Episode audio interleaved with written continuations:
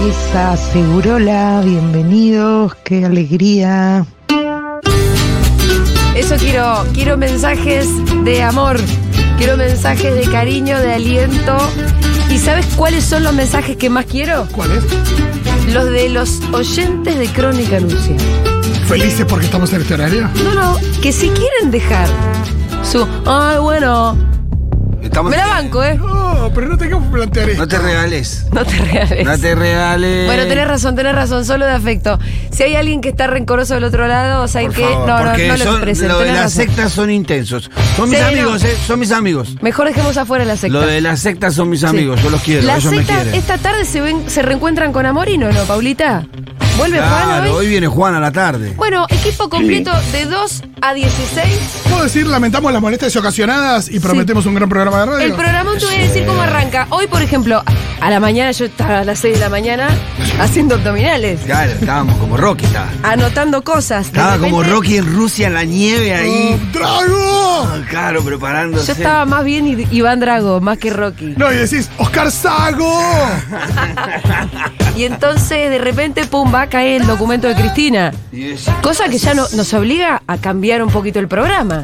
Sí, es verdad. Porque íbamos por un lado y vamos sí, a hablar. Sí, Cristina, Vamos ¿podrías avisar si vas a sacar un documento por lo menos un día antes? La Así noche nos anterior, la noche anterior. No, pero por Nos suerte. quemaste los papeles. Hay gente bárbara como por ejemplo Hernán Lecher, a quien no le gusta Hernán que está pasando por una temporada espectacular. No. Y vamos a estar hablando con Está él sobre el documento de Cristina, que plantea unas cuantas cositas que le voy a decir en este mismo lugar, en este programa, en otro horario.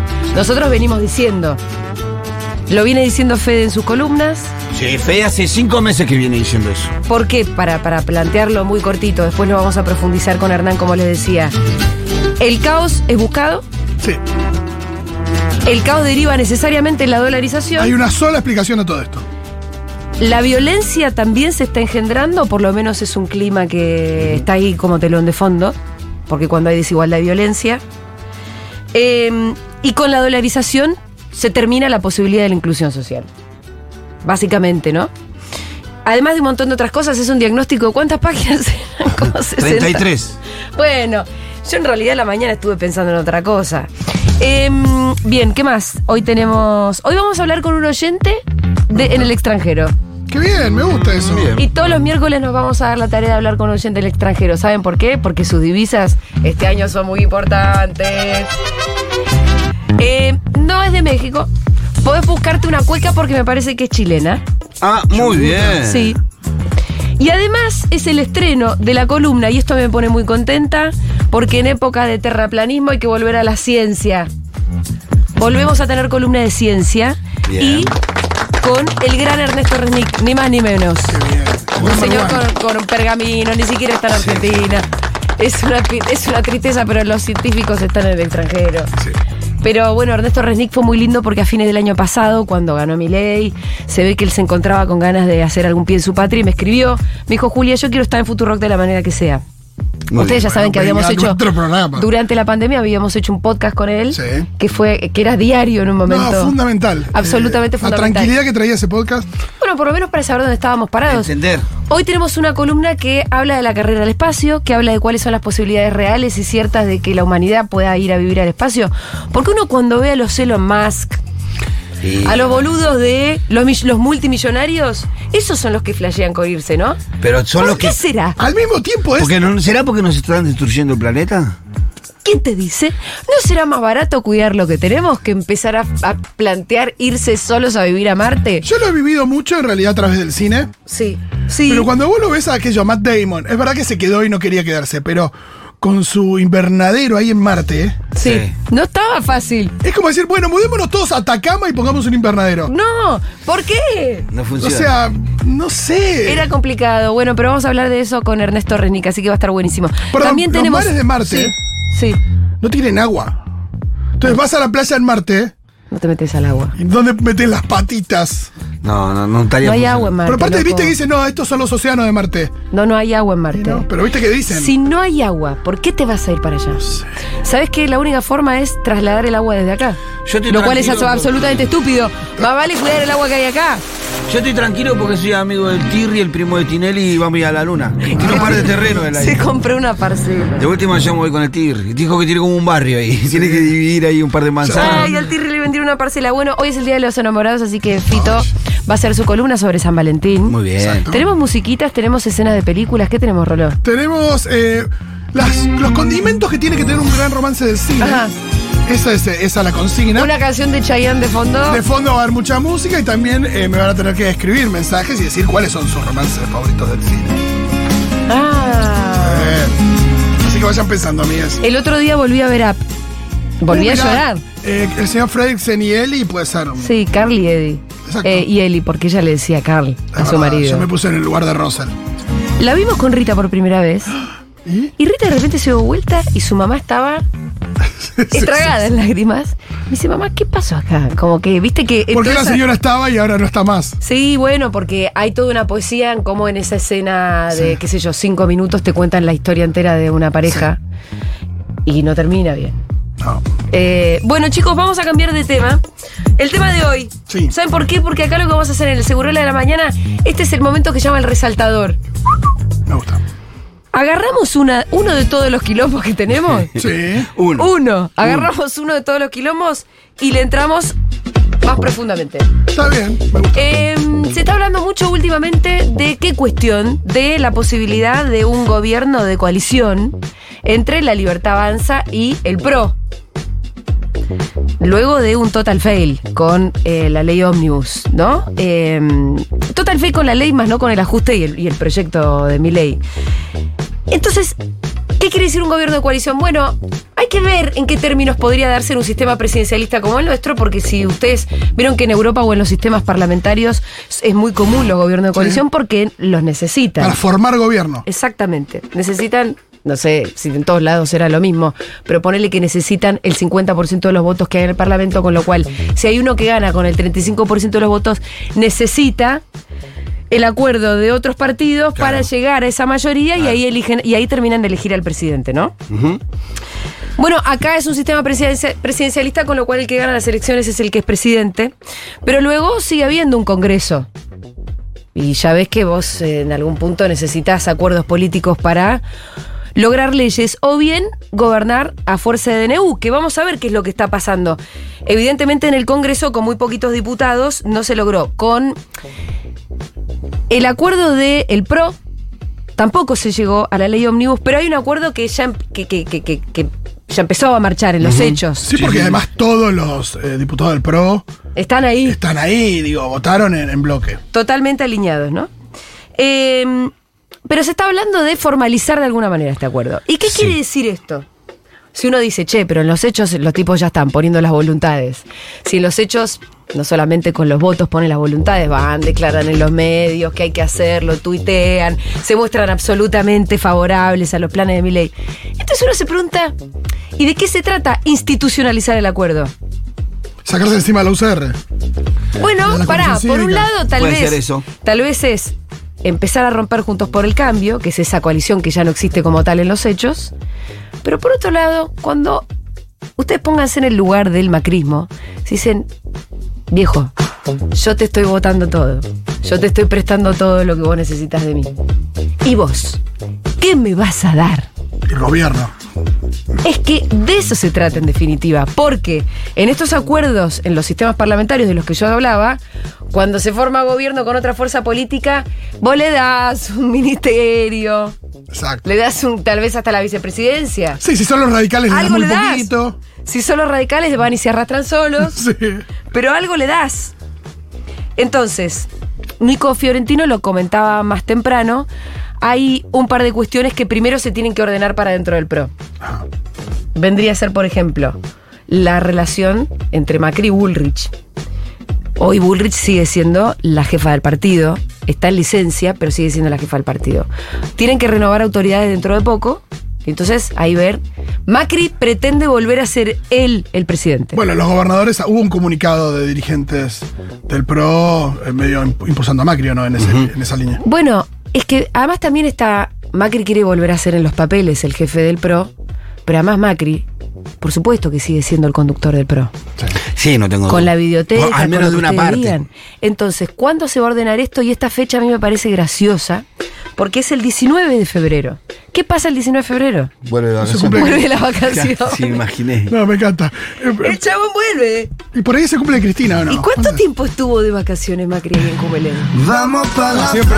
No, qué playa, él está en Está como de octubre ahí más o menos. Igual viste que él se instala Y y, ahí lo van a visitar como a Don Corleone. Sí, obvio. Igual lindo lugar para ir a visitarlo. Sí, claro. Sí, la pega se cumple Cristina el 19 de febrero. sí, se cumple Cristina. Bueno, Pero Macri no que- vuelve para el Es el día de que Cristina. Macri viene y entonces primero las cosas se tienen que ordenar para adentro y luego, en todo caso, ver en qué términos se da esa fusión. Si es que Claro. se da. Yo también les quiero decir esto. Si uno mira un poco cómo se vienen dando las cosas, creo que la primera lectura es que es medio inevitable. ¿Ustedes lo sienten así o no? Sí, eh, a- aparte era algo que ya se veía y que ya se daba en los hechos. Ahora bien, yo me pregunto si es que va a terminar dándose. Primero porque uno la verdad que en este país no se puede aventurar a pensar básicamente nada. Pero además, eh, Ah, yo me pregunto el para qué. hay que ver, el para qué es para repartir los cargos. No, pero Lo que te ¿qué, digo- eh, ¿qué le serviría, en, en qué le serviría realmente a Milei un acuerdo con el PRO hoy? Es que está bien, esa es la gran pregunta. Pero escuchemos a Milei porque a Milei le preguntaron estando en Ah. Europa un poco más sobre este tema. El audio de Milei. se va a explorar la posibilidad de ese acuerdo. Obviamente, porque de modo espontáneo y natural se dio después de, de la elección del 22 de octubre y se, se convalidó en los hechos en, en la Cámara eh, de los últimos días. Eso es verdad. Es lo que vos estabas diciendo. Eso es verdad, o sea, nadie defendió más. eh, hubo dos personas que defendieron el- el- la ley ómnibus con muchísima tenacidad. Una de ellas fue sin lugar a dudas eh, Pichetto, que condujo más o Sí. menos el tratamiento de la ley. Pero el otro- Pichetto no es del PRO. Y, y el otro, el que ahí sí va a ir al de- el otro es Cristian Ritondo. Cristian Ritondo fue el primero que salió a declarar junto a Santilli y a Vidal, esos tres actores, Sí. que había que votar la ley ómnibus y el DNU.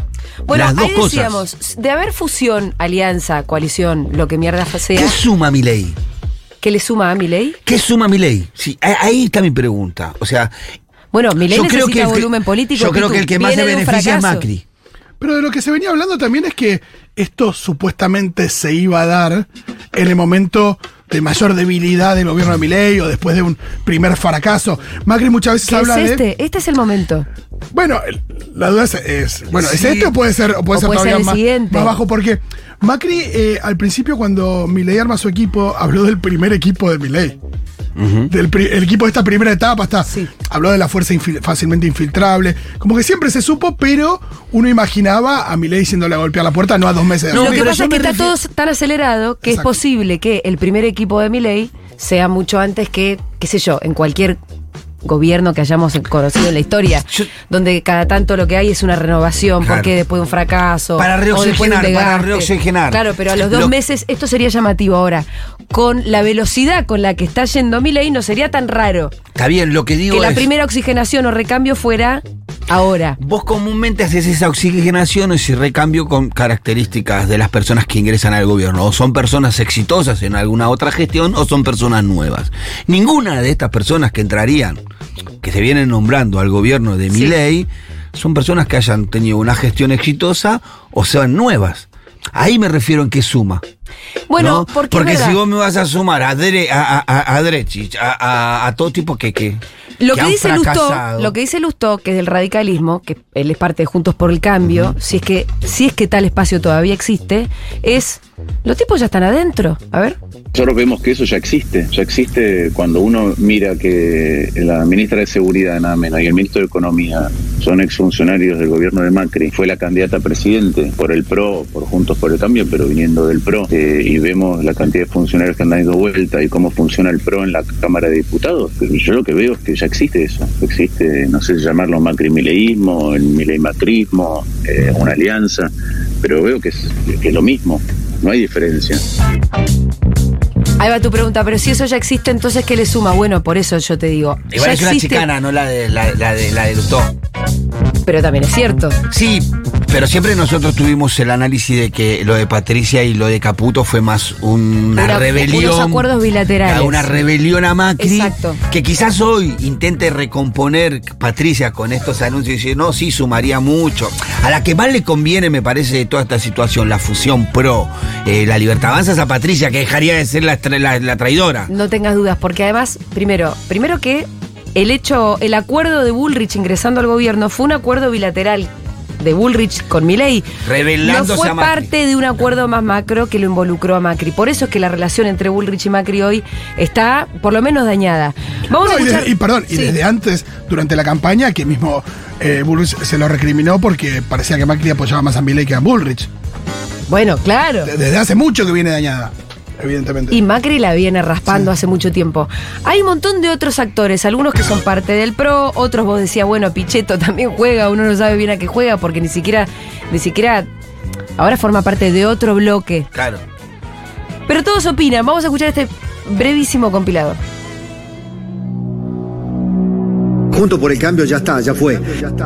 Teniendo en cuenta esta situación política y todo lo que has dicho hasta ahora, ¿no le haría falta un rediseño político donde incorporar a, a- a una nueva conformación política a los sectores del PRO, la libertad avanza, para hacer algo mucho más homogéneo y fuerte? Eso se viene, eso, se, viene. Lo que no hay ninguna duda es que son decisiones que toma el presidente Milei para claramente expresar por lo que lo votó la gente. La gente lo votó para un cambio. El presidente y la libertad avanza fueron los elegidos. Nosotros estamos para ayudar, para ayudar con toda sinceridad y con toda convicción. Nosotros estamos para ayudar. Van a formalizar Eso la- se viene, una eso se viene. ¿En cuánto Eso tiempo? se viene porque la idea tiene que regir. Primero hay algo que está claro, que el PRO ya dejó claro, y es que quiere ayudar. El cómo se, el cómo se instrumenta esa ayuda, creo que es lo que todavía no está saldado. Mira, lo que yo hablé mucho con Mauricio, y no quiero hablar de más porque no sé cuáles son todas las conversaciones que él está teniendo, nada a futuro puede ser próspero si no volvemos a definir claramente qué somos. Antes de ir a futuras alianzas nuevas, distintas a las que hay hoy, primero tenemos que volver a definir hasta dónde llegamos nosotros. ¿Qué es el PRO? ¿Qué es el PRO? Todavía cómo se construye eso no está muy claro. Creo que más allá de- del debate público de estos días, eh, todavía no se ha discutido al interior del PRO, ni tampoco ha habido una discusión orgánica del partido con el gobierno. Es posible porque desde el propio proceso electoral Mauricio Macri y Patricia Bullrich respaldaron fuertemente la figura de Javier Milei y creo que le dieron una solidez a la propuesta electoral muy, muy importante. Ese respaldo le dio quizás lo que le faltaba para ganar. Así que no, no es extraño que pueda darse. Eso le daría una, una base parlamentaria un poco más alta, pero también le falta. También le falta la idea de entrar al gobierno por la ventana. Bueno, yo, ¿sabes, ¿saben a qué me recuerda? Otra palabra de la política, el entrismo. Para mí, eh, la idea de que eh, esa especie de coalición pueda funcionar es... eh, y, el, y el problema, ¿saben que es, es- es imposible y además el, el- el problema tiene que ver con una ambición de- de- del poder por el poder mismo. Digo, la gente votó a Milei, no votó a Macri. No votó a Patricia Bullrich. Patricia Bullrich salió tercera después de una pésima campaña. Digo, la gente votó a Milei, no votó a Macri.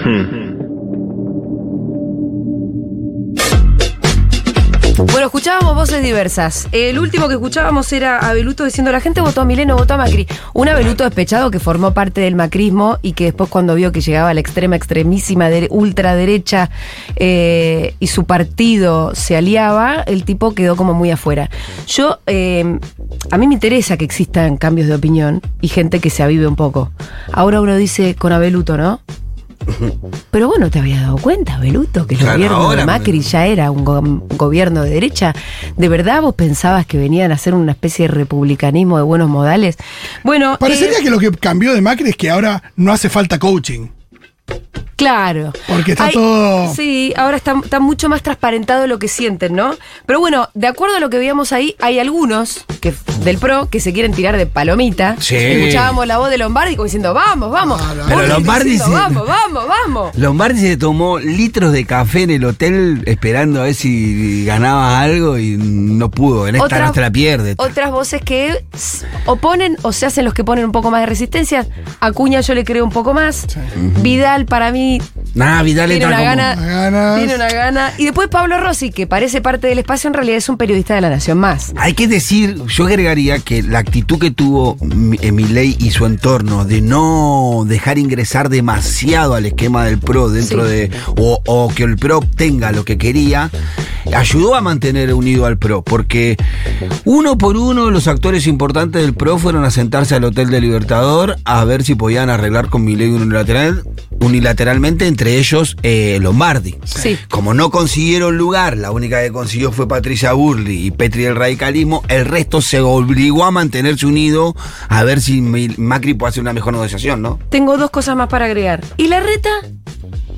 La moto. La reta y la moto y La- Candela. La reta tuiteó el día que se cae la ley ómnibus, viva el consenso carajo. Ey. Es un montón, sí. Muchos argentinos coincidimos con la necesidad de un cambio profundo. Para eso se necesitan tres cosas igualmente importantes. Uno, ideas claras. Yo coincido en parte de lo que plantea el gobierno, ¿eh?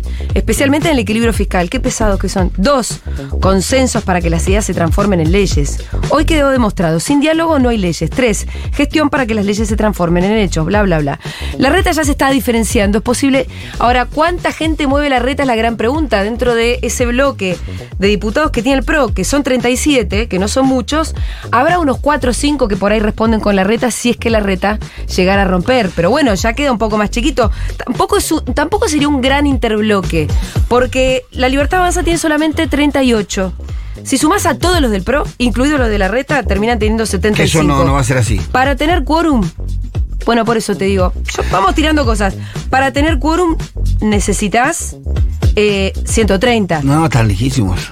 No, bueno, hay que ver ahí. Por eso Ritondo se niega a ser el jefe de un interbloque que no llega ni siquiera a tener un core propio, ni Bueno. mucho menos. Entonces me está dando que- poca cosa. Pero además porque Ritondo quiere ser presidente de la Cámara, a él no le basta con ser Está bien. presidente del interbloque, les parece poco. Por eso decimos, Porque el bloque es chico. Hay una, hay una alianza que ya existe. Entonces la pregunta es, ¿qué quiere decir que van a fusionarse más?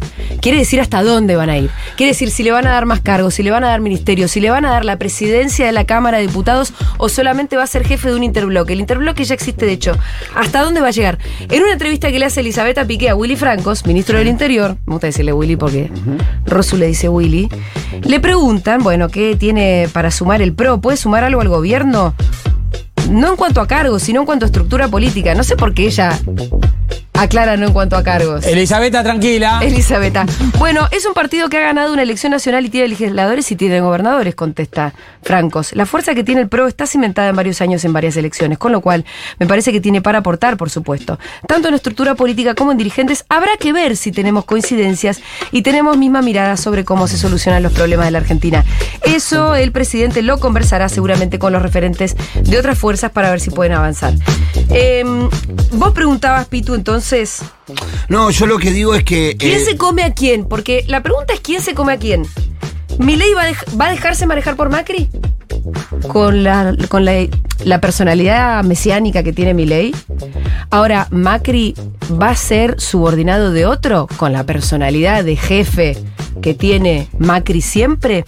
Y después, las experiencias de otras derechas en el mundo, veo Brasil y Estados Unidos, que son las que más conozco, las nuevas derechas, estas, digámosle nuevas, pero locas, que vienen con eh, más extravagantes, con estos liderazgos más mesiánicos, Trump, Bolsonaro, pactan por lo general con las derechas tradicionales, pero los locos se comen a los otros.